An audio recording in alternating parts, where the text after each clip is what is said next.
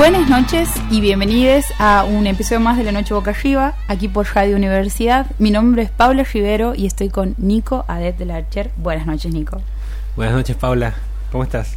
Muy bien, excepto por el último He contestado en automático porque estaba filmando, perdón. Me parece igual una buena respuesta random. Me, muy bien, hasta que he leído un tweet en donde se confirma que Mirta Legrand tiene COVID. No, ¿en serio? No, eh, con 95 años. Con 95 años tiene COVID y pareciera ser que no está pasando eh, un mal momento. ¿Había tenido COVID ya en algún momento? Creo que no. No sé. Lo que sí eh, ha pasado con la pandemia, con Mirta Legrand, es que ha terminado de profundizar su alejamiento de la televisión. Ah. Y ha también potenciado el ascenso de Juanita Viale. Ah, mira. Claro. Pensaba que ella seguía haciendo, so- eh, conduciendo los programas de manera intermitente. Eh, no, no, había quedado como definitiva hace un rato, digamos. Juanita. Juanita. Claro, porque en esto de que Mirta Legrand era una persona de riesgo Sí. por la situación del COVID, eh, había dejado de ir al estudio para evitar problemas, para evitar la posibilidad de contagio y bueno, Juanita Viale se había hecho cargo. Yo me entraba por los videos que recortaban y circulaban en Twitter de ella bailando, cuando entraba, cuando decía algo respecto a algún tema de actualidad del que no tenía Ningún, ni- nada, ningún link con nada. nada. Tendrá que ver entonces con eso el último video del Martín Fierro en donde Susana se le acerca y tienen como una especie de eh, momento súper emotivo porque ella se emociona, no sé en qué instancia, y Susana se acerca, corre a la persona que tiene al lado y se sienta y es como que le empieza a charlar y, y Mirta llora aún más. Y era, no sé, las 2 de la mañana y estaba scrolleando y veo esa escena y en el momento en donde Susana consuela y Mirta llora, me emociono también y después digo, ¿qué? No, ¿Qué? ¿qué? ¿Qué, ¿Qué? estoy haciendo? Una, una pide que vuelan los militares y la otra pide que vuelan los militares a 10 años antes. Entonces, como, no, no. Eh, lo que sí he visto que ha estado circulando mucho es una foto de ellas dos con Lali Espósito. Y después las declaraciones de Lali diciendo que eh, Susana como que le había cedido eh, la sucesión, como que le había dicho que la sucesora de ella era Lali. Era Lali. Ayer tenía una discusión con amigues Has, sobre... naci- has nacido para brillar. sobre este así. tema, sobre el querer a, a figuras un poco, un poco bastante polémicas y sobre todo figuras con las que uno no comparte pensamiento. Pero en el caso específico de personas como Mirta o como Susana, a mí Susana Jiménez, Mirta no, pero Susana en mi generación creo, que tengo 30 años, nací en el 91, en mi generación es como no, no puedo evitar no eh, quererle a esa mujer cuando conducía el programa, su programa, el programa de Susana Jiménez, con la cantidad de chistes, con el carisma, con lo eh, auténtica y todo lo que Susana es como diva y como referente y como ícono. Sí. Tengo un cariño, tengo un cariño muy grande hacia, ese, hacia eso y además siento que forma parte de mi infancia. Claro, a mí también, a mí me hace acordar a cuando eh, estaba en la casa de mi abuela y ella al, al toque enganchaba a Susana y, y- y me acuerdo de toda esa estética, eh, eh, todos los momentos del programa donde llamaban por teléfono y ahí te que se va la. Susana y tenían los juegos ahí y los Susanos bailando. Los Susano, Eh, Marcelito. Y, y siempre entrevistas que, mm, que, que trataban de ser como súper exclusivas, no Sí. sé, en algún momento me acuerdo que había ido incluso a abrir la vigna al programa y que había tocado en vivo y era como, wow, ¿qué hace? Tremendo. O sea, ¿qué, qué es este crossover? Claro, claro. Eh, o, o cosas de ese tipo. Y los momentos humorísticos donde yo sentía que el, el- el- la figura, la presencia de Alberto Gasalla ahí eh, se complementaba muy bien con ella. sí, Ella como que le seguía muy bien el, el, el juego. sí, sí, sí. Eh, había una buena química ahí. ella era como, eh, eh, Gasalla hacía como de una señora que tenía muy pocos pelos en la lengua, una señora irreverente, Como muchos personajes de Gas. como muchos personajes de Gasalla, y que además siempre iba como un paso más adelante en los pensamientos y siempre le traía como cuestiones muy nuevas. A, a- a Susana que un poco es como que representaba al público, Claro. al, al pensamiento masivo, si se quiere. Y como que jugaba ese, ese papel que le, que le quedaba muy bien, que era un poco entre entre simpática, siempre contenta y al mismo tiempo medio boludona, digamos. Ajá, sí. Hasta me acuerdo que Gasalla también hacía como esto de, de hacer la pregunta picante de, no sé, justo le habían sacado una foto a Susana con alguien en una playa y él, ay, Susana, te he visto que andabas con... Y, y Susana la se la boluda, y la como, de claro. Susana, sí, sí. Eh, pero me gustaba, por ejemplo, en contraste con el otro personaje humorístico que después aparece, que es el de Miguel del Cel, sí. porque, eh, y esto hablábamos eh, en, en- en otro momento, eh, en, el, en, el, en este tipo de humor donde los tipos se vestían de, de mujeres, que era como que era eh, más del lado de Midachi, de Miguel del Cel, de Sí. que lo gracioso solamente era que ver a un tipo vestido de mujer y que de golpe eh, se tiraba aire con una revista en la pollera, o sea, ese, tipo de, ese tipo de chistes. eh, del lado de Gasalla era como más eh, trabajado desde un nivel de, de personaje, digamos, no tanto de situación eh, o de eso de, de solamente ser gracioso porque hay alguien vestido de mujer, sino que había- tenía como otra sensibilidad, digamos, y eso también eh, sentía que le ayudaba mucho más a Susana que la- bueno, no sé cómo hemos Sí. terminado hablando del programa de No, Susana pero es- está muy bien la comparación, es Sí. como dos tipos distintos de travestimientos. Claro. Eh, bueno, también tiene mucho que ver con que Gasalla era gay. Claro. Eh, y me acuerdo, a- al toque había hecho la, la conexión con, con un documental de Netflix que, creo que se lo hemos mencionado también en algún momento, que cuenta un poco la historia del colectivo LGBT en el cine, en la historia del cine, y cómo siempre se había mostrado las figuras eh, de, de travestis en el cine eh, desde el miedo o desde el humor. Es como que siempre estaban esas dos únicas maneras de mostrarlas. Y, y bueno, nunca ibas a tener a, a una travesti como protagonista de una película, de un drama, por ejemplo, salvo que sea una cosa más, no sé, lo que hacía Almodóvar o, o que le daba un buen papel, pero eh, siempre estaban como esas cosas de o una cosa o la otra, o el terror o la, o la comedia. Sí. Eh, y bueno, me acordaba también ese tipo de humor de, lo- de los 90, muy propio de lo que después va tomando el programa de Susana para algunos sketches y bueno, que vienen de otros momentos también. Bien. Hablando de cosas del pasado, de, de- de cosas que nos han formado, como la televisión argentina y el programa de Susana. Y de Mirta. Y de ¿O no? Mirta.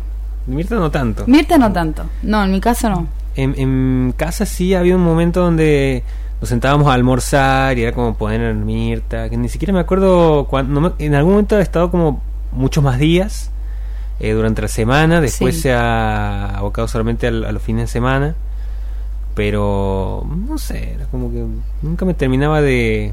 Además, era como. Era un programa mucho. Si bien era de entretenimiento, era menos. eh, el programa Susana tenía como muchos momentos, tenía Ajá. incluso eh, diferentes. Ella se iba moviendo por diferentes espacios.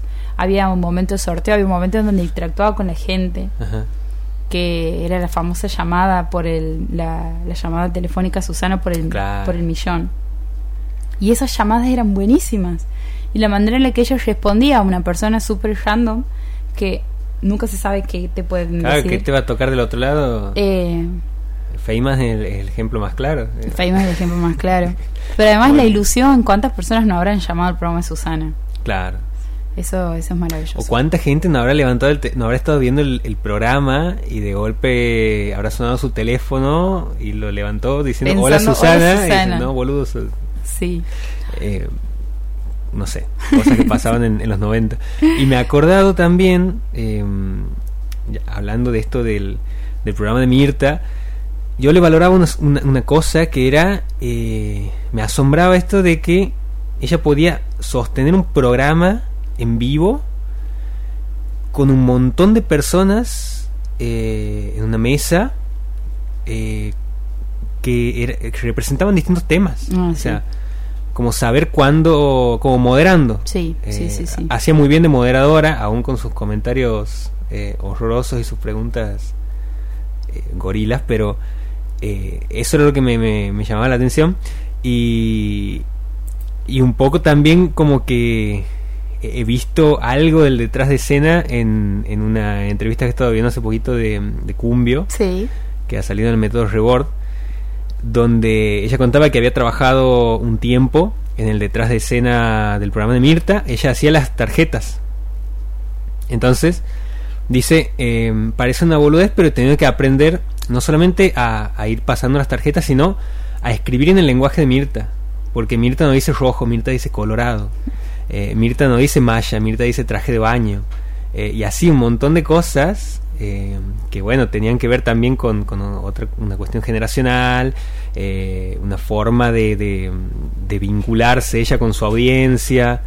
eh, y bueno, y ella ahí eh, cuenta también que va y le propone a, a Nacho Viale, que, ya estaba como productor, le dice, che, mira, esta cuenta de Twitter está muerta. Con todo el respeto, me gustaría como activarla para... Sí, sí, sí, hacerlo como que le dan toda la libertad, o como más o menos ahí, como, como sin pensar que eso pueda tener algún éxito. Y la cuenta Remil levanta y empiezan a llamar a auspiciantes para, para publicitar ahí. Entonces la corren del lugar de tarjetera, de, de escribir las tarjetas y la pasan a manejo A de redes. redes. sí. Qué, qué loco que un personaje como Cumbio, tan disruptivo en su momento, esté haciéndole el detrás, digamos, de estando en la parte del, De Mirta. de Mirta, Sí. del, del armado de los hilos de detrás. Sí, eh, y, y bueno, me, me volaba la cabeza esto, ¿no? De, de- de cómo también había que aprender a ayornarse a todo ese mundo televisivo eh, que para ella era nuevo porque venía de, de internet, digamos, de cualquier otro lado. Vamos a seguir hablando de televisión porque hace poco eh, ha salido una entrevista muy buena que recomendamos, que es una entrevista de a Julia Mengolini por eh, en este canal de YouTube que es el Método Rebord. Vamos a hablar de esa entrevista. Vamos a hablar de esa entrevista. Vamos a hablar largo y tendido sobre esa entrevista. Hay cosas que me han quedado dando vueltas en la cabeza que me han acompañado hasta el programa de hoy mientras venía manejando para acá eh, y que creo que merecen la pena discutirlas.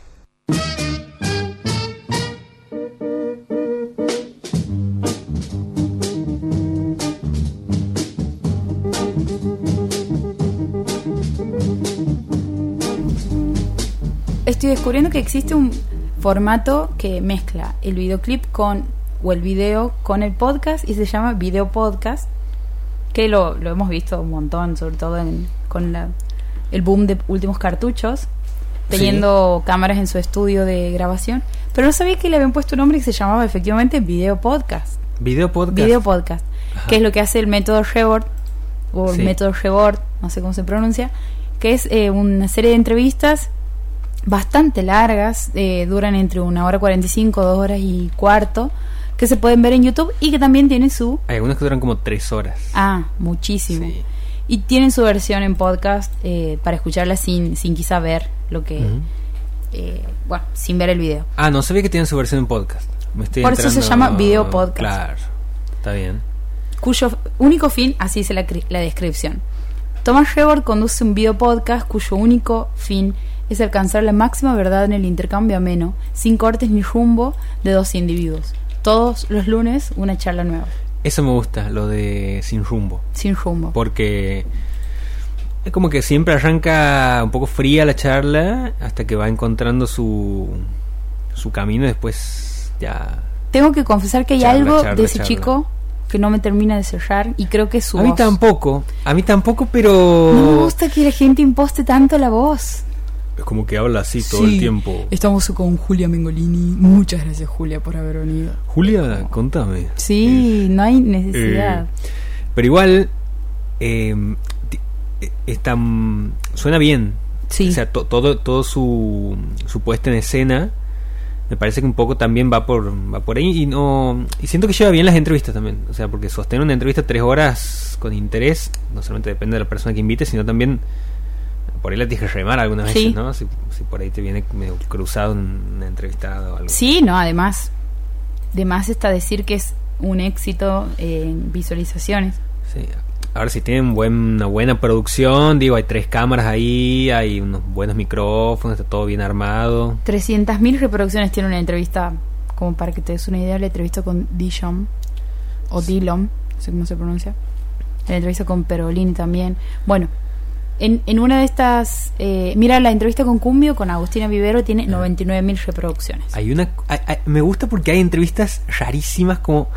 No sé, con Groboco Patel de golpe, el, el llamado rey de la soja, hablando de soja transgénica. Eh, está mm, Marcela Feudale de, de Tinelli. Ujú. Eh, estaba también, en este momento no me voy a acordar, un ministro de Menem, aparecía también entre los entrevistados, así como de golpe te pega una un personaje reconocido de contemporáneo y de golpe te trae alguno de allá de, de los 90 y te lo sienta en la mesa y le empieza a preguntar cosas. Eso me gusta mucho del, del canal, digamos. En esta oportunidad, en la entrevista que queremos comentar es una con Julia Mengolini. Julia es una periodista que, no sé, en el momento le preguntan, ¿te consideras periodista? Y ella dice, sí, pero al lado de la gente con la que ella labura en Futurock, es como que tiene una agenda, que tiene contactos, que tiene data fresca, ella como no se considera... eh, no se considera periodista, sí se considera, bueno, jefa de medios, en este caso de Futurock, y también es abogada, ese es como su título, además de haber haberse egresado también de la, de la TEA, de la Tecnicatura en, en Periodismo de la, de la UBA. Y mm, es una entrevista que dura dos horas y que tiene dos horas y media y que tiene van y vuelven sobre varios temas que a mí, además de que Sí. tengo que hacer público, hacer público. ¿Quién- ¿A quién tienes que hacer público? No te está escuchando tu mamá.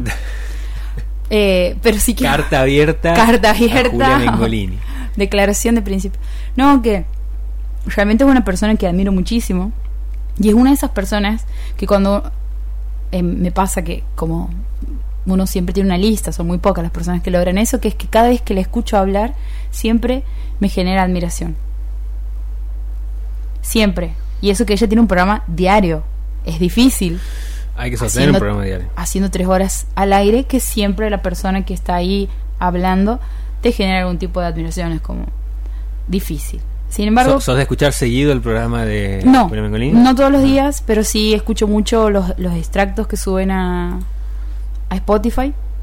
Bueno, pero para primero contar un poco quién es, eh, Julia es, ha creado Futurock, que es una comunidad que ha empezado haciendo una radio y que se ha sostenido a partir de eh, el aporte de sus oyentes, que actualmente son 400 pesos mensuales, y que ha logrado hacer que ese sea un, un modelo que funciona, es decir, hay más de 15 personas en ese espacio eh, teniendo un trabajo fijo y cobrando sueldos gracias a, esa, a ese aporte.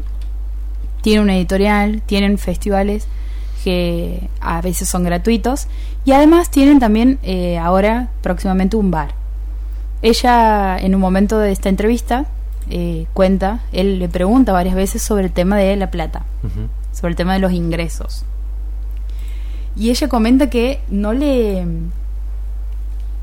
Porque siendo jefa, estando al mando de un medio, un medio que tiene tres dueños y ella es una, ¿cuánto gana? Es la pregunta. Porque además hace poco ha sido polémica que Cinta Fernández la querían, la quería correr el medio Futurock por el lado de que cobraban pauta Era- sí. cobraban pauta eh, del gobierno y que como no, no te puedes llamar independiente estás cobrando pauta. Sí, bueno, hasta medios como Clarín cobran pauta del gobierno. Digamos, si vamos al. Pero eso es algo que se desconoce. Creo que como para el común de la gente, por decirlo de alguna forma, no saben que absolutamente todos los medios, hasta incluso la oposición, cobran pauta. Sí. Que hoy incluso es muy difícil no so- subsistir en un medio si no estás cobrando pauta, digamos. ¿Cómo se hace? A menos que tengas una cadena de farmacias y que en realidad tu ingreso no sea el principal, no sea el medio en cuestión. Bueno, en este caso Claro. sí lo es. Cobran pauta y bueno, y ella en un momento... Aparte, eh, con, teniendo 100 empleados como cuenta ella, digamos, es una empresa ya 100 bastante empleados. grande. 100 empleados. Futurock. Eh, Futurock. Ah, recién decía más de 15, o sea, el no, número no, 100. lo había 100, perdido 100, por 100. completo. Ah, Ella lo dice ahí en, el- en la entrevista. en Muchísimo, momento. Somos una muchísima empresa grande, tenemos más de 100 personas trabajando y bueno, sí, eso tiene que salir de algún lado. Sobre todo teniendo en cuenta lo que cuenta ella después de, lo, de las empresas privadas, pero bueno, vamos. Sobre las pautas, sobre la pauta. la pauta de Contalo, contalo no, que mm, ella cuando eh, cuando le preguntan eh, la cuestión del, de, del- de esto de sostener un medio y ella dice no bueno nos sostenemos por nuestra comunidad eh, nos, sostenemos, nos sostenemos por gran parte de los ingresos de la pauta sí hay una porción importante ahí no tanto como otras radios que son más chicas porque por ejemplo Futurock llega a cobrar hasta 4 millones de pesos Tres ¿no? millones y pico millones. Eh, y hay otras radios que son más chicas que cobran mucho más, hasta te podría decir como 16 millones, que estoy viendo la tabla. Sí, Eh, no sé, Radio eh, Octubre, por ejemplo, que cobra 12 millones. sí. Eh, Medios bueno, no- incluso no tiene- mucho más chicos. Claro, pensando en alcance, ¿no? Sí, Y, ella dice, bueno, sí, nosotros hemos- no, nos gustaría pensarnos desde un, un lugar donde no, necesitemos exclusivamente la pauta, por eso está la idea de comunidad que se ha conformado, porque ella pone de ejemplo también los medios que durante el kirchnerismo de los últimos años, hasta el 2015, eh, lo- los medios que se sostenían exclusivamente por la pauta oficial, como eh, Tiempo Argentino, Revista 23, Miradas al Sur, eh, Radio del Plata. que cuando, cambia el gobierno, cambia el gobierno, bueno, se, Se te, quedan todos sin trabajo. Se te cae abajo todo, porque nunca has pensado en un modelo sustentable, solamente has, has vivido a través de la pauta. sí, Eh, y ella dice, bueno, nosotros pensamos en un modelo sustentable, pero al mismo tiempo necesitamos al Estado porque cuando salimos a buscar pauta privada, no Nadie la quiere poner nadie plata. quiere poner plata porque les dicen que está- están muy muy, poli- muy politizados. Sí, sí, sí. Y dice, pero... Y ella pone el ejemplo, pero Mariana Fabián está politizada. Bueno, ese es Eh, uno de los puntos que más me, me, me, me han gustado de la de la Mirta Legrand está politizada, Susana Jiménez está politizada. digo, como- de la charla porque ella dice ahí que, el- que esto es esto es re- remil sí que es que el marketing y, y se refiere específicamente al, específicamente al marketing en Argentina dice es muy conservador Sí, como solamente se pone plata cosas que según lo que uno piensa o como uno cree porque en realidad no la ve es no bueno en este programa se habla de esta es apto para la familia le escucha a la gente como uno entonces vamos a darle eh, los 100 mil mensuales de publicidad de un banco al programa de la nata y el programa, un programa como el, eh, no sé, Seguro La Habana, que es el programa que conduce ella, es como, está muy politizado, Está muy son muy picantes. eh, y, y ella dice algo que, ¿por qué es esto de la, por qué el marketing conservador? Porque si realmente la vieran, pondrían, hay muchísimo público cautivo en su radio, que es el, el público ideal de muchísimas marcas, sobre Claro. todo porque son es, el, es el- la etapa en donde uno más empieza a consumir, que ella dice Claro. son entre los 25 y los 35 años, digamos. Sí, ponía el ejemplo de un, De un banco. banco, eh, Que primero se habían fijado si las tasas eran sí, sí, sí, simpáticas. que, que pensaba en, en esto de que, o sea, ¿por qué un banco no querría venderle un, algo a un segmento que vaya de los eh, 18 hasta los 35 años, digamos? O sea, es un público que consume mucho, pero bueno, la cuestión ideológica se mete de lleno ahí. Y, ella dice en, en algún momento también, eh, hay, que, que también lo ha dicho Dolina en alguna ocasión, de como que hay un sentido común eh, muy cercano a la derecha, en, no solamente en la cuestión eh, de qué es lo que se consume en la televisión, que, que ella también decía, hace zapping en la tele y todos los programas tienen una línea editorial de derecha, aún los, los que parecen los más inofensivos, y, y también esta cosa aspiracional de, de, de- de querer llegar a ser como eso que se ve en la televisión, eh, esa cosa del, del- del- lo glamoroso y lo, brillante y lo radiante. Eh, ha llegado la parte en donde hablan sobre el perfil del empresario que le va bien en un periodo muy breve de tiempo y que quiere pertenecer y ser amigo Sí. de los anchorenes. y- Bueno, esa es una descripción muy buena con lo que estás diciendo vos de, de esto de, de lo aspiracional que tiene que ver con una, una manera que la norma es casi de derecha, digamos. Sí. Que incluso a mí me ha, to- me ha- me ha pasado de ver eh, la entrevista que le hacen a la Nata en Caja Negra, que no sé si tenían la oportunidad de, de verla. No, eh, es muy buena para ponerla en contraste con, con la de Julia Mengolini. Sí, porque me encanta. eh, la Nata se- habla desde un lugar de un tipo que está, bueno, que no tiene ninguna mm, preocupación económica eh, y, no tiene problema en destacar la cuestión de la guita.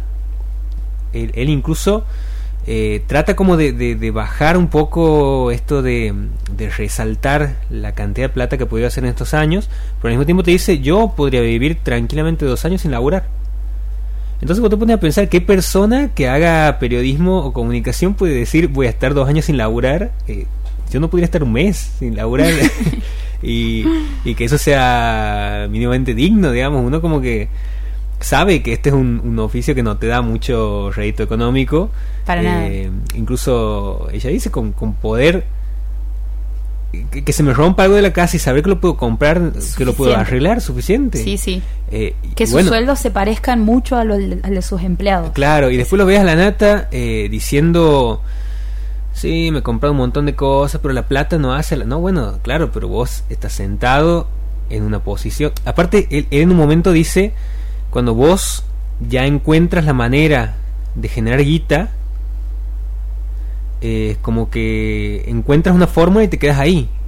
Y, un poco como que justifica también todo lo que ha pasado en este tiempo respecto a, esta pregunta de qué ha pasado con la nata, por qué la nata no es el mismo de hace, unos años. Bueno, eh, yo lo vinculaba con esto que decía Julio Mengolini, también te vas endulzando, vas encontrando qué es lo que genera eh, cierta conversación y qué es lo que vende, y bueno, te vas como poniendo un poco en ese lado en ese lugar donde siempre estabas como eh, alejado, despreciándolo, porque, bueno, la Nata, incluso, la Nata siempre, cuando lo escucho hablar, siento que siempre ha querido pertenecer a, ese lugar. Eh, que en algún momento lo ha tenido en otro lugar como a la cabeza del progresismo de los 90 y el tipo en un momento dice cuando a mitad de los 90 llama Clarín por teléfono para comprar página 12 a mí se me caen las medias, o sea, porque que me llame, que me llamen de Clarín, que me den, o sea, aún teniendo un diario que había sido exitoso desde el lado del, progresismo, él estaba esperando eso, o sea, como, como que tenía aún presente que eso era llegar. Entonces, bueno, me, parece como un buen ejercicio poder ver las dos entrevistas y, ver qué dice cada uno también respecto a cómo concibe el oficio y qué es también eh, el éxito eh, y lo y esto de lo aspiracional que la nata lo tiene como muy presente de, de llegar a un determinado lugar donde el éxito es generar guita y que logres posicionarte en un medio masivo. No no hay no me parece que haya que haya mucho más eh, en cuanto a, lo que vos puedes deducir de lo que de lo que va a conversar. Si tiene algunas cosas interesantes en la entrevista, pero eh, está esa cosa muy de, de, de lo de lo del periodista como una persona que ofrece un producto y, el lado comercial, más allá de la curiosidad, más allá de, la, necesidad de buscar información, de compromiso, lo que sea, que en algún momento creo que lo puede haber tenido, pero ya hoy lo escuchas hablar, es un tipo de negocios. Claro, es un empresario. Que vende un contenido, digamos, y no es más que eso. Por fuera de cualquier cosa ideológica.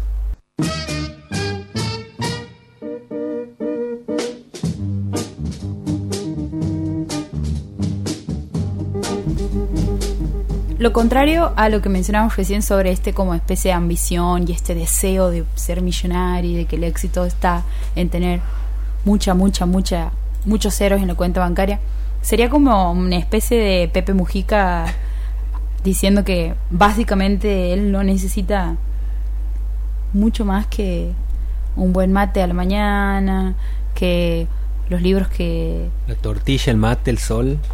un par de mandarinas en invierno. Esto es algo que cita Julia en el programa cuando hablan de mi sueldo se parece nuestro norte es que mi sueldo se parezca mucho al de los empleados y que los empleados intenten parecerse a sus oyentes para poder también seguir el pulso y el y la sensibilidad del momento que viven. Y ahí hace una definición sobre lo contemporáneo, que no sé si ha llegado a escuchar esa parte. Eh, he escuchado, sí. De que Futurock ella considera que es un medio contemporáneo porque lo contemporáneo, según Agamben, que esto es, ella se lo escuchó decir a Dario Zeta y yo estoy diciendo lo que ella escuchó decir de él, que es algo que sea del que es, es sí a su tiempo está presente exactamente.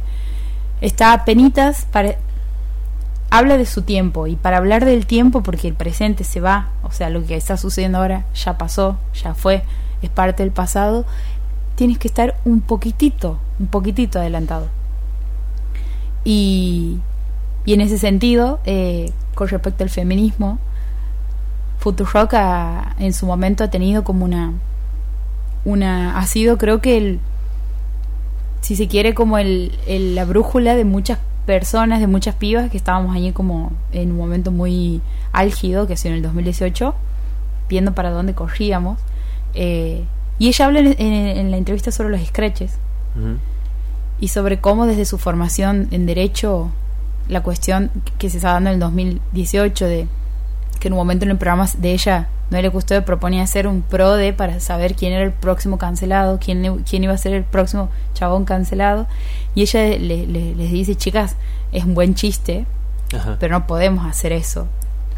Y cuenta el caso de una persona que le escribe personalmente a la radio porque iban a organizar un festival con un integrante de la banda, de una banda, del bajista específicamente, que estaba eh, denunciado por que en realidad ella decía que eh, había vivido una situación que ella consideraba que era abuso. Y cuando Julia dice que lee ese detalle dice que lo que había vivido no era abuso y entonces se sienta a charlar con la chica y se toma un café y, y como que intenta aclarar la situación y bueno ella se queda un poco conforme y después dice que bueno se vuelve a juntar con las amigas de esta piba y vuelve a, a enojarse un montón y a escrachar, digamos, a la radio por bancar como abusadores y acosadores. Y hay algo que, que está muy bueno que, y que vuelve a mencionar ella, que después del... que hoy como hay, como una especie de cinismo con respecto al feminismo, de que muchas personas, muchas mujeres que han vivido ese momento, dicen, bueno, sí, el 2018, esa época en donde escrachábamos gente como un poco minimizando todo lo que ha pasado además de eso. Y haciendo como un llamado a no, loco, o sea, rescatemos realmente lo que se ha logrado, porque lograr eh, la legalización del aborto no ha sido una pavada, porque tal eh, logro tampoco ha sido una pavada, y bueno, esa, esa visión me parece muy esclarecedora porque lo he escuchado de mis amigas también, como de un poco decir, bueno, sí, el feminismo, pero bueno, lo hemos pifado un montón en un momento. Y es un poco injusto con el pasado también. Sí. Eh, me, gusta porque ella muchas veces se pone un poco en ese lugar donde yo también veo que están eh, Alexandra Cohen en esto de eh, cuestionar algunas cuestiones de, mm, de ciertos feminismos eh, pero siempre reivindicando esa, esa lucha constante, ¿no? De, de como estar siempre ahí. Eh, porque también pienso que en Rock así como está la posición de, de Julia Mengolini respecto a ciertas cosas, también tienes como otras posiciones. Está, eh, no sé, de golpe, capaz que no estás de acuerdo con lo que te está diciendo Julia Mengolini en su programa, pero estás de acuerdo con lo que dice Mariana Pichot más adelante, o, no estás de acuerdo con lo que dicen a la mañana, pero digo, aparece un poco de eso. A mí particularmente, si bien me me asombra mucho el modelo de negocio que han propuesto y siento que es un es un faro para ha sido un faro para muchos eh, medios que, que, están ahí como tratando de implementar esa idea de comunidad eh, porque es lo que está funcionando ahora en esto de segmentar audiencias de de, de, verte a tu, a tu audiencia y, conocerla, ¿no? porque también permite esto de, estrechar lazos de una manera mucho más eh, fuerte. ¿no? Digo, ya no existe el medio generalista que trataba de apostar a la mayor cantidad de audiencia posible. Eh, digo, ahora como que está esto más, más achicado y más enfocado en ya no tanto la cantidad sino la calidad y esto fortalece la audiencia. Siento que Futurock ha sido eh, un ejemplo de eso así como lo han sido otros medios como Tiempo Argentino como eh, Congo eh, sobre todo medios que que han funcionado con esos esquemas. Aún así sentía que ciertas cosas de Futurock no me terminaban de llegar por una cuestión porteño centrista por momentos en, sus maneras, en sus, en sus contenidos, en sus cosas. Pero bueno, em, vuelvo a, destacar esto de la, la, haber captado el clima del, del, momento, esto que decíamos, y que decía ella misma también, eh, de haberse dirigido a un sector eh, etario que en ese momento se había quedado sin, sin, sin medios para, para poder acceder a otro tipo de información que circule por fuera de los medios hegemónicos. Y, bueno, eh, es un, como un laburo muy destacable en cuanto a la, los temas que han ido instalando también en la agenda, en esto que decíamos de, lo, de los feminismos, ¿no? Sí, sí, sí. Otra cosa que, y con esto ya termino con eh, la mención sobre la entrevista, a Julia que es, eh, cuenta el caso de la polémica que ha sido en su momento, en el 2019, ella hablando de basta de idolatrar o de considerar que es empoderamiento eh, el, mostrar un culo hegemónico en las redes como el de Jimena Barón. Y hace ella una publicación porque estaba eh, cursando su embarazo y tenía una panza enorme y dice, nada, me, fascinaba, me flashaba el hecho de tener una, mirarme y tener una panza. Entonces hago una publicación y digo, estoy tan obsesionada con mi panza como Jimena Barón con su culo. Y bueno, saltan varias personas y después ella hace un hilo en Twitter en donde básicamente lo que dice es, dejemos de relacionar o de pensar que realmente es empoderante pasar 20 horas adentro de un gimnasio para tener unas costillas marcadas, además intentando conseguir un cuerpo que es imposible. ¿Quién quiere estar tanto tiempo adentro de un gimnasio? Eh, hay una parte en donde ella habla de que cuando estaba como conductora de un noticiero en C5N, ella llegaba una hora y media antes al programa todos los días porque la tenían que maquillar y peinar y hacerle brushing y pasarle la planchita y todo ese tiempo en el que ella se, se sentaba, digamos, para que le hagan todo eso. Su, su colega llegaba caminando cinco minutos antes del programa, solamente le ponían tapajeras y él llegaba con información fresca, venía de... Eh, de rosquear en la esquina, de, estar haciendo toda su trayectoria, y ella ahí una hora y media sentada mientras la maquillaban. Y es el tiempo que realmente se pierde, y esto lo digo con conocimiento de causa, porque vivo en este mundo y soy mujer. Y es la cantidad de, tiempo que le dedicamos al realmente intentar llegar o, o parecernos o ir corriendo detrás de ese modelo de belleza llámese depilación, llámese alisado, llámese eh, perfilado de cejas, tratamientos, pero hay una cantidad que no te das una idea y una lista. una lista enorme y no conozco realmente no conozco amiga hoy a lo mejor me estoy relacionando con un grupo muy reducido pero de diferentes círculos diferentes eh, estratos diferentes incluso te diría que hasta manera de pensar que no estén o no se hayan hecho o no estén pensando en hacerse algún tipo de esos tratamientos. Y entonces sí, un poco me, me hace eh, pensar, digamos, que si hay una pérdida de tiempo y si hay una distracción muy grande en, en esto de querer salir corriendo, no del modelo de belleza en sí, porque la belleza, digamos, es algo que está, existe, pero sí ese modelo de un tipo de, y bien dicho, modelo hegemónico, digamos. Con esa reflexión cerramos este bloque. Con esa reflexión cerramos este bloque. Lo dice una persona que hoy ha estado dos horas en el gimnasio, así que... Ah, sí, las contradicciones desbordan este programa. Podríamos venderte el mejor programa de radio. La Noche Boca Arriba, de 22 a 0 por el 92.9 de Radio Universidad.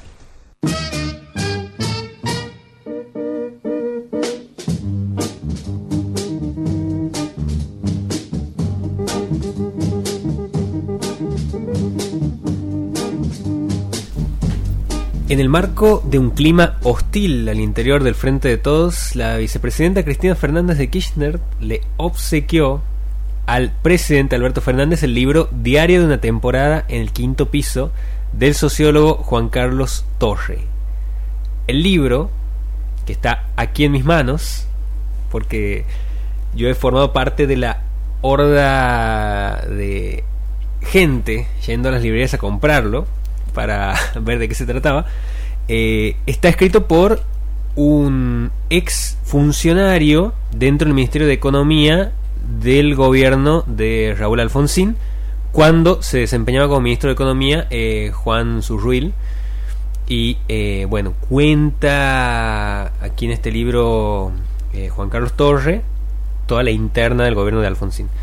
Cristina le, regala este libro a Alberto y eh, un libro que ha pasado sin pena ni gloria por las librerías aumenta considerablemente sus ventas al punto de que han eh, sacado una cuarta reedición con una tirada de 30.000 ejemplares para un libro que originalmente había tenido 3.000 ejemplares.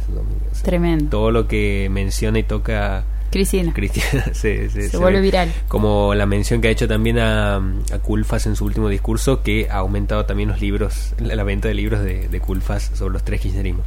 Pero eh, particularmente este libro, algunos lo han tomado como un palo que Cristina le tiraba a Alberto, porque el libro es em, un, una recopilación de eh, anotaciones de un diario, grabaciones, cartas y eh, otros documentos más de lo que ha ido recopilando Juan Carlos Torre durante el gobierno de Alfonsín con la intención de hacer unas memorias en el futuro. Cuando llega la pandemia, él, bueno, sin mucho que hacer en, en su casa, ya un tipo de 80 años, se siente, se pone a ordenar todo lo que tenía a mano eh, con la buena suerte de que muchas de las personas a las que le había enviado cartas se habían tomado el trabajo de desgrabar esas cartas. Va, perdón, de los que a las personas que le había enviado los audios se tomó el trabajo de desgrabar esos audios. Eh, entonces ya tenía más o menos el material pasado a texto y se pone a ordenar, bueno, todo eso que había recopilado, a corregir algunas cosas. Eh, sobre el gobierno de Alfonsín. Sobre el gobierno de Alfonsín, pero lo, la particularidad que tiene este libro es que, bueno, muestra el funcionamiento interno de un gobierno desde una perspectiva que uno nunca va a poder absorber con cualquier otro libro político. Em, sobre todo porque gran parte de las cosas que nos enteramos en gobierno es o por testimonios de las personas que pertenecen a ese gobierno, o por trascendidos de la prensa, o por cosas que les dicen a, periodistas, pero siempre eh, gestionando eh, la, narrativa por parte de los funcionarios del gobierno, digamos, como qué es lo que quieren que circule qué es lo que no, pero siempre a tono con lo que se disputa en la, en la escena pública. Bueno, esto es lo que cuenta, es todo lo que pasa hacia adentro, desde cosas eh, que uno por ahí no las tiene tan presentes como Alfonsín sentándose en la mesa y diciendo, bueno, ¿qué carajo hacemos? Eh, no, no he leído el acuerdo con el Fondo Monetario. Eh, cosas que ese, personas de ese nivel no, no, les puede pasar eso, bueno, pasa. Eh, y bueno, lo más interesante del libro es la, la capacidad del tipo para ir reconstruyendo, armando en, tiempo real, mientras transcurría el gobierno, ese diario con no solamente un recuento de las cosas que habían pasado en el día, sino con, con análisis, con apreciaciones, con eh, también un poco de ensayo sobre lo que estaba pasando en ese momento. ¿Qué eh, pasa? ¿Qué era lo que estaba en juego? Eh, para que entienda más o menos el contexto, ¿qué estaba pasando a nivel político en Argentina en ese momento? En ese momento, bueno, justo había terminado la última dictadura cívico-militar. Vuelta de la democracia. Vuelta de la democracia y eh, ahí asume este nuevo gobierno de Raúl Alfonsín después de una derrota histórica del, peronismo. Él primero tiene una, un primer tramo del libro donde cuenta todo desde afuera, digamos como la emoción de ver a un gobierno eh, que no era peronista eh, asumiendo al poder, digamos como una, una, cosa como de frescura, de oportunidad de poder eh, proponer algo nuevo, la primavera democrática que se abría, las dificultades que iba a enfrentar el gobierno con un país que llegaba a la década del 80 con una deuda con el Fondo Monetario Internacional, con una industria completamente destrozada por lo que había sido la política económica de la dictadura, eh, con el desafío de ver qué hacía con esos militares que habían eh, ejecutado toda esa parte oscura de nuestra historia, eh, de cómo se lo juzgaba o no, si había una amnistía. bueno, todos esos desafíos, él contándolo como desde afuera, en su calidad de sociólogo, y después, cuando lo convocan al gobierno, bueno, ya él, el tipo fascinado porque dice, bueno, aquí yo voy a poder ser un espectador eh, que al mismo tiempo va a ser protagonista de esta historia y voy a poder quedarme con un montón de información de lo que pasa en los pasillos, de lo que pasa en las oficinas, de lo que, eh, lo que conversan los ministros, eh, un montón de cosas que la gente de a pie no, no, no, tiene, digamos, a disposición. Entonces tengo que hacer algo con esto y bueno, empieza como a redactar más en detalle todo, todo ese área. A mí, a mí me sorprende la capacidad del tipo para sostenerlo durante tantos años y eh, poder lograr un documento de estas características.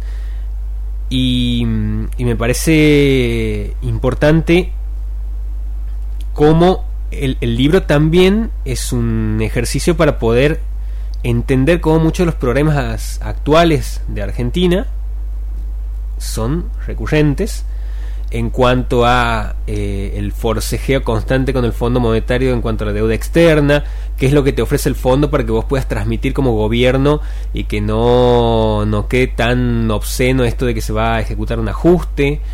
Eh, bueno, muchas cuestiones que si uno incluso lo lee en algunos tramos, eh, parece que está describiendo el gobierno actual, digamos, como, como la situación actual de eh, qué es lo que va a pasar con el salario, qué es lo que va a pasar con la deuda, el problema de la inflación, un montón de tópicos que se discutían en ese momento y que se siguen discutiendo ahora, eh, quitándole la presión de que era, bueno, un gobierno que tenía que garantizar y tenía que eh, generar una estructura sólida para la democracia esa que se estaba volviendo a construir, ¿no?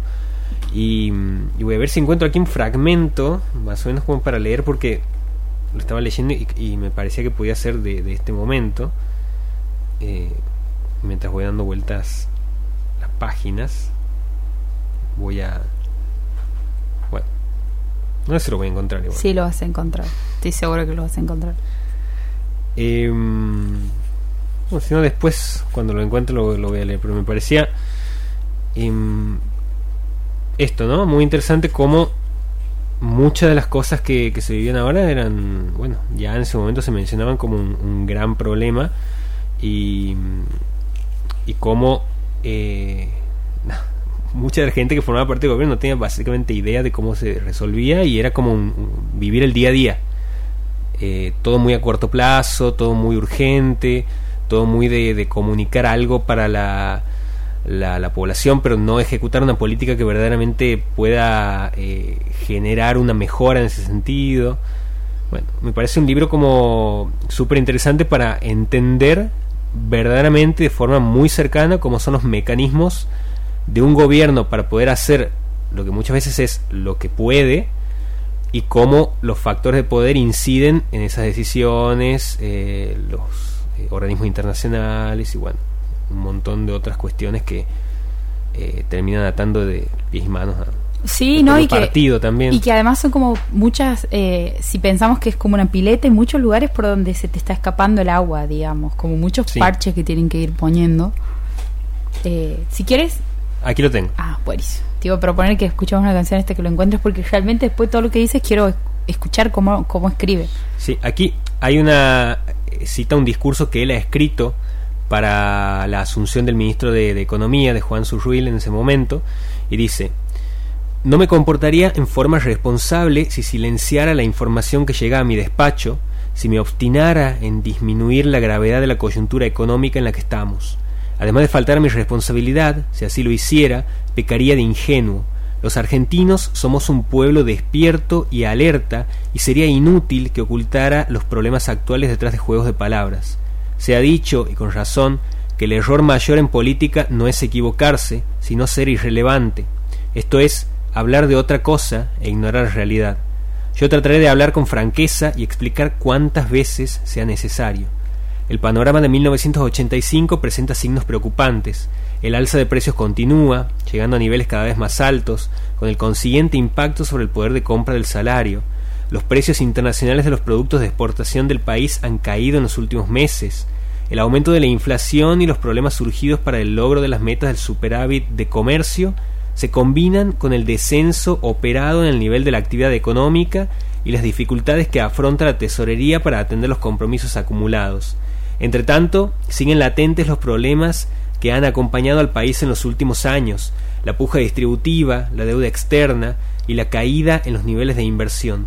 Debemos comenzar a revertir ese panorama. Los años del autoritarismo nos han enseñado duramente a los argentinos que la democracia es el ámbito natural del derecho y la equidad. La actual emergencia económica debe redoblar nuestros esfuerzos para hacer que la democracia sea también el ámbito natural para superar las dificultades y retomar el sendero del crecimiento. Y bueno, ahí entra ya en el, en el cassette de destacar la, democracia. Pero eh, hay como muchos fragmentos que se van como sumando a este, este, esta especie de collage donde decía, ¿no? Están desde los diarios que él escribe hasta este discurso que él le escribe a un ministro, hasta las cartas que escribe a su familia, eh, las desgrabaciones que, que hace y también un poco de esas conversaciones privadas que mantenía con Alfonsín, donde trataban de hacerlo entrar en razón y, y por momentos ante algunas respuestas de Alfonsín, él decía, no puedo creer que este tipo eh, me esté planteando este razonamiento y sea el presidente. Así como muy, muy crudamente planteado, eh, pero con esta cosa del ensayo, del análisis y del componente de estratega a nivel político que es muy interesante para, bueno, quien quiera saber cómo funcionan eh, los engranajes de la política nacional situado en el gobierno de Alfonsín, pero que podría aplicarse para otros momentos también. Lo vuelvo a decir, al, al Sí. nombre Juan Carlos Torres se llama el autor, Diario de una temporada en el quinto piso, episodios de política económica en los años de Alfonsín. ¿Qué es el quinto piso? El quinto piso es, es donde eh, habla del quinto piso en el, en el Ministerio de Economía, donde él estaba en, en el área que le tocaba ¿Dónde él trabajaba? ajá, administrar. Bien. Su paso por, digamos... Su paso por el quinto piso. Bien. claro. Podríamos venderte el mejor programa de radio. La Noche Boca Arriba, de 22 a 0, por el 92.9 de Radio Universidad.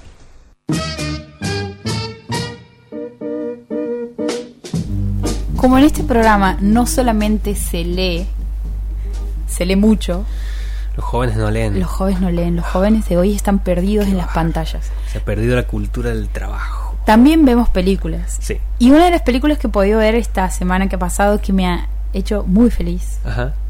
Casi que podía Qué entrar. bueno decir eso de una película. Que te ha Sí. hecho muy feliz. Sí, sí, es, es, es complicado que una película no logre eso. Hay muchos títulos que sí Ajá. polémico, pero hay muchos títulos que sí lo logran. Eh, es una peli que la había visto, la había visto cuando estaba cursando la carrera en mis años de facultad, allá por 1980, pero no, no, no le veía eh, nada, pasa un tiempo y hay películas que merecen ser revisadas y que siempre pasa eso, visto de la opinión y lo que uno pensaba que pensaba de la película cambia completamente. Y me ha pasado con esta peli que es Goodbye Lenin, una peli de alemana del año 2000, 2003, dirigida por Wolfgang Becker, que cuenta la historia, un- es, un, es un argumento muy hermoso el de la película, que cuenta la historia de una familia que vive en la República Democrática Alemana antes de la caída del muro de Berlín, más precisamente en 1989. Y en ese momento, la, la jefa de familia, que es eh, la madre del protagonista, ella es una ferviente eh, seguidora de la causa de la República Democrática de, de Alemana, del Partido Socialista Unificado de Alemania, y eh, Cristian se llama ella.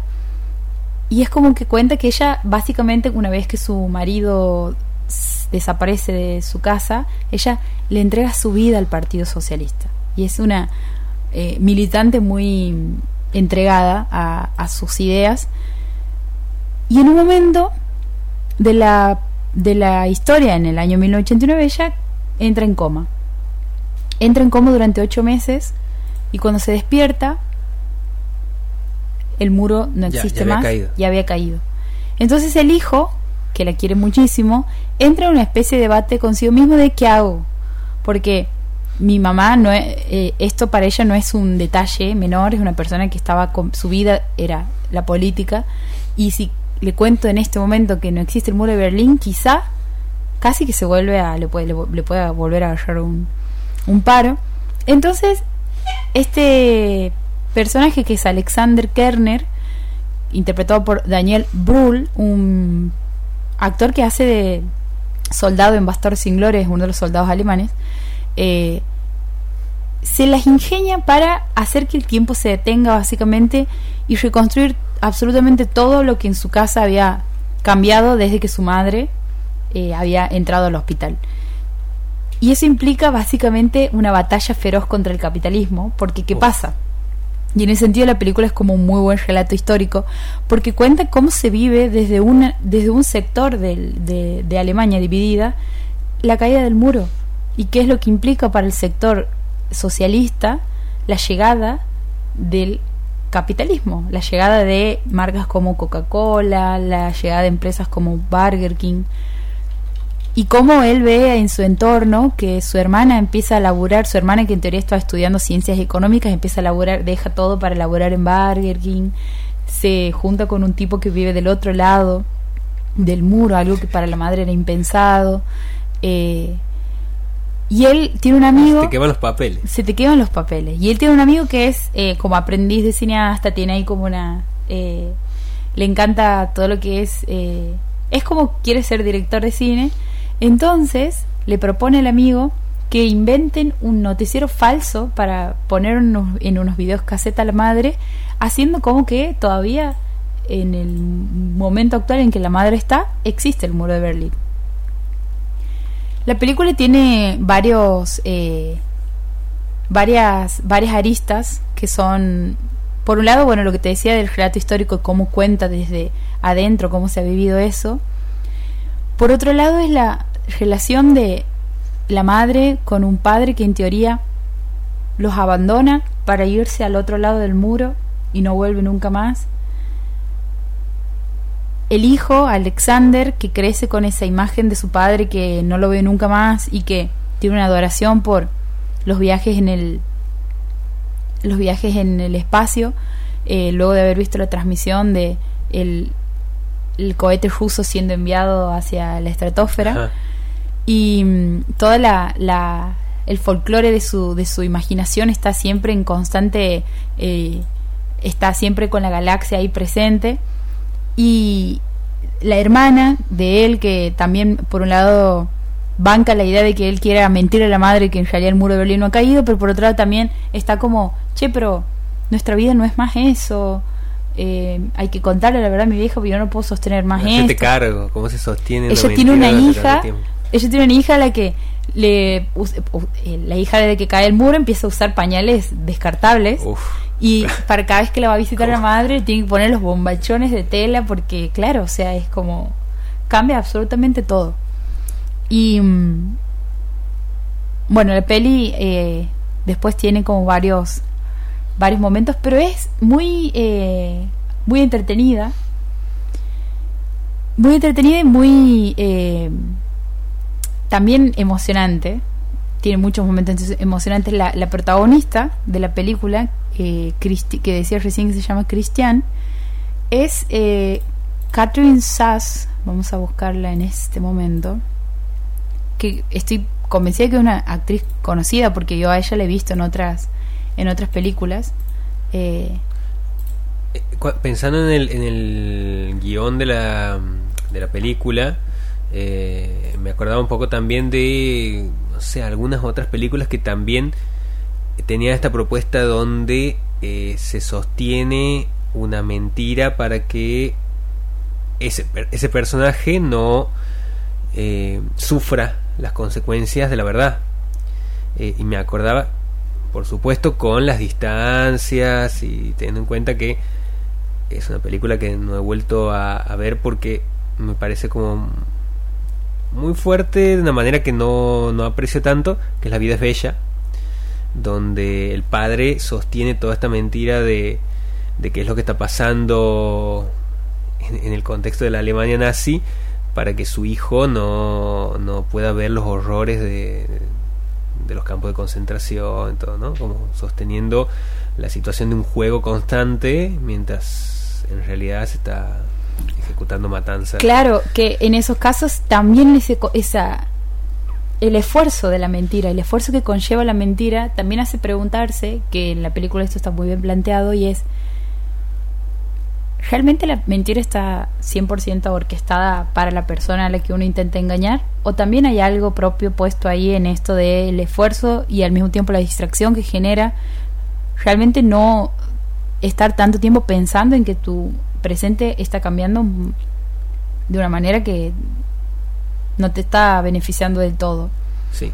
Y es un poco lo que pasa eh, en esto del hermano, del hijo, Alexander, tan empecinado en sostenerlo hasta el punto de ponerse a buscar en tachos de basura frascos de unas conservas que la madre compraba y que no se venden más porque la economía ha pasado de ser comunitaria, de, de, eh, comprar el vecino la conserva, a que entre en marcas. Él muestra, en un momento hay un pasaje en donde él entra al, supermercado y empieza a ver la cantidad de colores, de variedades y está como una especie de, eh, de pepa más o menos y no puedes creer. Y al mismo tiempo también es esto de no puedo saber qué tal, o sea, como lo artesanal que se, lo, que se pierde en ese, en ese pasaje. Eh, hay un momento en donde anda un, un ¿cómo se llama? Un Zeppelin. Anda un Zeppelin de Coca-Cola gigante y que pasa por un momento por la ventana de la madre y ella, ¿Cómo explicas que un Zeppelin de Coca-Cola gigante? De Coca-Cola gigante y ella se queda completamente choqueada. Entonces el hijo al día siguiente le cae con un falso eh, programa de noticiero en donde explican que el gobierno había hecho un contrato, había firmado un contrato con Coca-Cola, pero porque en realidad le estaban intentando enseñar cuáles eran los métodos de un de una eh, de un gobierno comunista para mejorar la economía. Bueno todo todo lo que se le escapaba lo terminaba convirtiendo o llevando hacia su mentira digamos. Eh, pero bueno es una película que recomiendo que está en creo que está en Netflix si no me equivoco. Si no si no está en Netflix está en HBO en una de esas dos plataformas la he visto y, y pasa muy rápido y realmente es muy muy bonita la, la, la música también está muy buena la música es de Jan Tiersen eh, la música es preciosa. De hecho, cuando empieza, uno sabe que esa canción la he escuchado muchas veces en otras, en otras cosas. Es como icónica. En tu vida. La música de la película, sí. También me he acordado de como si fuera la primera vez. que es del año siguiente, en esto de sostener la, el esfuerzo que requiere sostener la, También, una mentira. Exactamente. Eh, y en la y en la cuestión de eh, lo que implica también que esa mentira cierre por todos lados, ¿no? Porque también hay un esfuerzo por lo verosímil en la mentira que en, la verdad eso no, no está como, como un elemento constante, ¿no? Uno está todo el tiempo pensando en que lo que está diciendo de verdad tiene que cerrar por todos lados, que cuando se sostiene una mentira sí es como un esfuerzo más eh, grande. sí, tal cual. Ahí me estoy fijando que parece que no está en Netflix, así que lo van a tener que... En HBO. A que... Hola, ah, en HBO. Siempre está todo en HBO. Parece que. Todo está en HBO. Nosotros decimos que no nos mandan ningún sobre, pero la, la gente va a pensar en algún momento que sí. Me cuesta trabajo distinguir en una pasión tan pública la sinceridad del artificio. No creo que haya mostrado mucho afecto por sus otros nietos. Verdad es que casi no los veía y que ellos no lo necesitaban. Yo dependía de él para todo. Adoraba en mí su generosidad. A decir verdad, se esforzaba por alcanzar lo sublime. Era un hombre del siglo XIX que, como tantos otros, como Víctor Hugo mismo, se tomaba por Víctor Hugo. Tengo a este hombre hermoso, con barba fluvial, siempre entre dos afectos teatrales, como el alcohólico entre dos vinos, por víctima de dos técnicas recientemente descubiertas, el arte del fotógrafo y el arte de ser abuelo. Tenía la suerte y la desgracia de ser fotogénico. La casa estaba llena de fotos suyas. Como no se practicaba la instantánea, le había dominado el gusto por las poses y por los cuadros vivos. En él todo era pretexto para suspender sus gestos, para quedar en una bella actitud, para petrificarse. Le encantaban esos breves momentos de eternidad en que se volvía su propia estatua. No he guardado de él, a causa de su gusto por los cuadros vivos, más que imágenes tiesas de linterna mágica, el follaje de un bosque. Yo estoy sentado en el tronco de un árbol, tengo cinco años. Charles Schweitzer lleva un panamá, un traje de franela crema con listas negras, un chaleco de pique blanco, cruzado por la cadena del reloj. Los lentes le cuelgan del extremo de un cordón, se inclina sobre mí, levanta un dedo ensortijado de oro y habla. Todo está oscuro, todo es húmedo, salvo su barba solar. Lleva su aureola alrededor de la barbilla. No sé qué dice. Estaba demasiado preocupado por escuchar para poder oír. Supongo que ese viejo republicano del imperio me enseñaba mis deberes cívicos y me contaba la historia burguesa había habido reyes, emperadores que eran malísimos, los habían echado y todo iba a estar estupendamente. Por la tarde, cuando íbamos a esperarle a la carretera, le reconocíamos enseguida entre la multitud de viajeros que salían del funicular por su, por su alta estatura, por su paso de maestro de minué. En cuanto nos veía a lo lejos, se colocaba, obedeciendo las órdenes de un fotógrafo invisible, con la barba al viento, el cuerpo derecho, los pies formando un ángulo recto, el pecho inflado, los brazos ampliamente abiertos. Yo, al ver esa señal, me inmovilizaba, me inclinaba hacia adelante. Era el corredor que se lanza a la carrera, el pajarillo que va a salir del aparato. Nos quedábamos un momento uno enfrente del otro, un bonito grupo de saxe. Después me lanzaba cargando con frutas y flores con la felicidad de mi abuelo, y chocaba contra sus rodillas. Con un jadeo fingido, él me alzaba del suelo, me levantaba hasta las nubes en la punta de sus brazos, me apretaba contra su corazón, murmurando Tesoro mío. Era la segunda figura, muy observada por la gente que pasaba.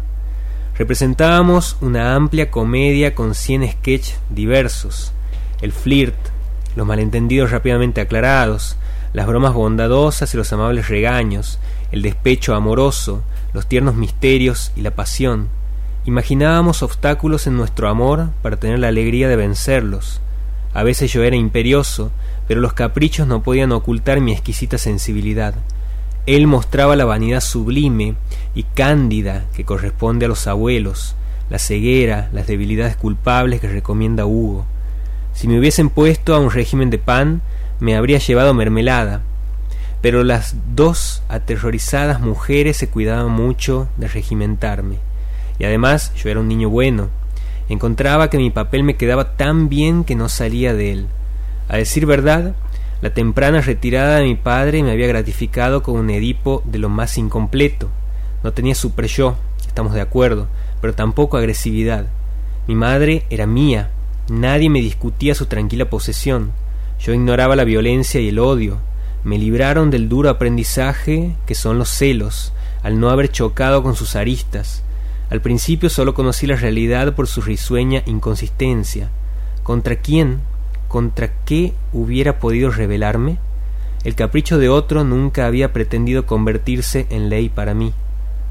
Permito amablemente que me calcen, que me pongan gotas en la nariz, que me cepillen y que me laven, que me vistan y que me desnuden, que me acicalen y que me arruguen la ropa. No hay nada más divertido que jugar a ser bueno. Nunca lloro, apenas río, no hago ruido. A los cuatro años me sorprendieron echando sal en la mermelada. Supongo que lo hice más por amor a la ciencia que por malignidad. De todas formas, es el único crimen que recuerdo. Los domingos las señoras a veces van a misa, para oír buena música a un organista renombrado. No son practicantes ni la una ni la otra, pero la fe de los demás las predispone al éxtasis musical. Creen en Dios mientras saborean una tocata. Esos momentos de alta espiritualidad para mí son deliciosos. Como parece todo como parece que todo el mundo duerme, es la ocasión para que yo muestre lo que sé hacer. Me convierto en estatua, de rodillas en reclinatorio, no tengo que mover ni un dedo, tengo la vista fija en, ante mí, sin pestañear hasta que me saltan las lágrimas y me corren por las mejillas. Naturalmente, libro un combate titánico contra el hormigueo de las piernas, pero estoy seguro de que venceré y soy tan consciente de mi fuerza que no dudo en provocar en mí las más criminales tentaciones para darme el gusto de rechazarlas. Y si me levantase gritando, y si trepase por la columna para orinar en la pileta de agua bendita, estas terribles evocaciones darán luego más valor a las felicitaciones de mi madre, pero me miento, finjo estar en peligro para aumentar mi gloria. Las tentaciones no fueron vertiginosas ni siquiera un momento. Temo demasiado el escándalo. Si quiero sorprender, lo será por mis virtudes. Estas victorias fáciles me persuaden de que soy naturalmente bueno. No tengo más que ser como yo para que me colmen de alabanzas. Cuando tengo malos deseos o malos pensamientos vienen de afuera. En cuanto están en mí, en mí languidecen y se marchitan. No soy un buen terreno para el mal. Soy virtuoso por comedia, pero no me esfuerzo ni me obligo. Invento. Tengo la libertad principesca del actor que mantiene al público conteniendo la respiración y que refina su papel me adoran y luego soy adorable. Como el mundo está bien hecho, no hay nada más sencillo. Me dicen que soy lindo y me lo creo. Desde hace algún tiempo tengo en el ojo derecho la nube que me volverá tuerto y visco, pero aún no se nota nada. Me sacan cien fotos que retoca mi madre con lápices de colores. En una de ellas que hemos conservado, soy de color rosa y rubio, con bucles, tengo las mejillas redondas, y en la mirada una amable deferencia por el orden establecido. Tengo la boca hinchada por una hipócrita arrogancia. Sé lo que valgo. Pero no basta con que sea naturalmente bueno. Tengo que ser profético. La verdad sale de la boca de los niños. Como aún están muy cerca de la naturaleza, son los primos del viento y del mar. A quien sepa entenderlos, sus balbuceos ofrecen enseñanzas amplias y vagas. Mi abuelo había cruzado el lago de Ginebra con Henry Bergson. Estaba loco de alegría, decía. No tenía bastantes ojos para contemplar las, las crestas resplandecientes, para seguir los espejos del agua. Pero Bergson, sentado en una maleta, no dejó de mirar ante sus pies. Concluía de este incidente de viaje que la meditación poética es preferible a la filosofía. Meditó sobre mí, en el jardín, sentado en una silla plegable, con un vaso de cerveza al alcance de la mano, me miraba saltar y correr, buscaba una sabiduría en mis palabras confusas y la encontraba. Más tarde me reí de esta locura. Lo siento, era el trabajo de la muerte. Charles combatía la angustia con el éxtasis, admiraba en mí la obra admirable de la tierra para persuadirse de que todo es bueno, incluso nuestro lamentable fin. Iba a buscar esta naturaleza que se prepara a tomarle de nuevo, en las cimas, en las olas, en medio de las estrellas, en la fuente de mi joven vida, para poder abarcarla por entero y aceptar todo de ella, hasta la fosa que se cavaba para él. Lo que hablaba por mi boca no era la verdad, sino su muerte. No es de extrañar que la insulsa felicidad de mis primeros años haya tenido a veces un gusto fúnebre. Debía mi libertad a una muerte oportuna, mi importancia a una muerte muy esperada, pues claro, es cosa sabida que todas las pitias son unas muertas y todos los niños son espejos de la muerte. Este texto es un fragmento de un libro de Jean-Paul Sartre que se llama Las Palabras, es un ensayo, eh, bueno, sobre muchísimas cosas, pero particularmente aquí hablando de la infancia y de su abuelo, todo ese rescate de la memoria de su abuelo. Bellísimo. Qué final. Qué Todos los niños son espejos de la muerte. Sí.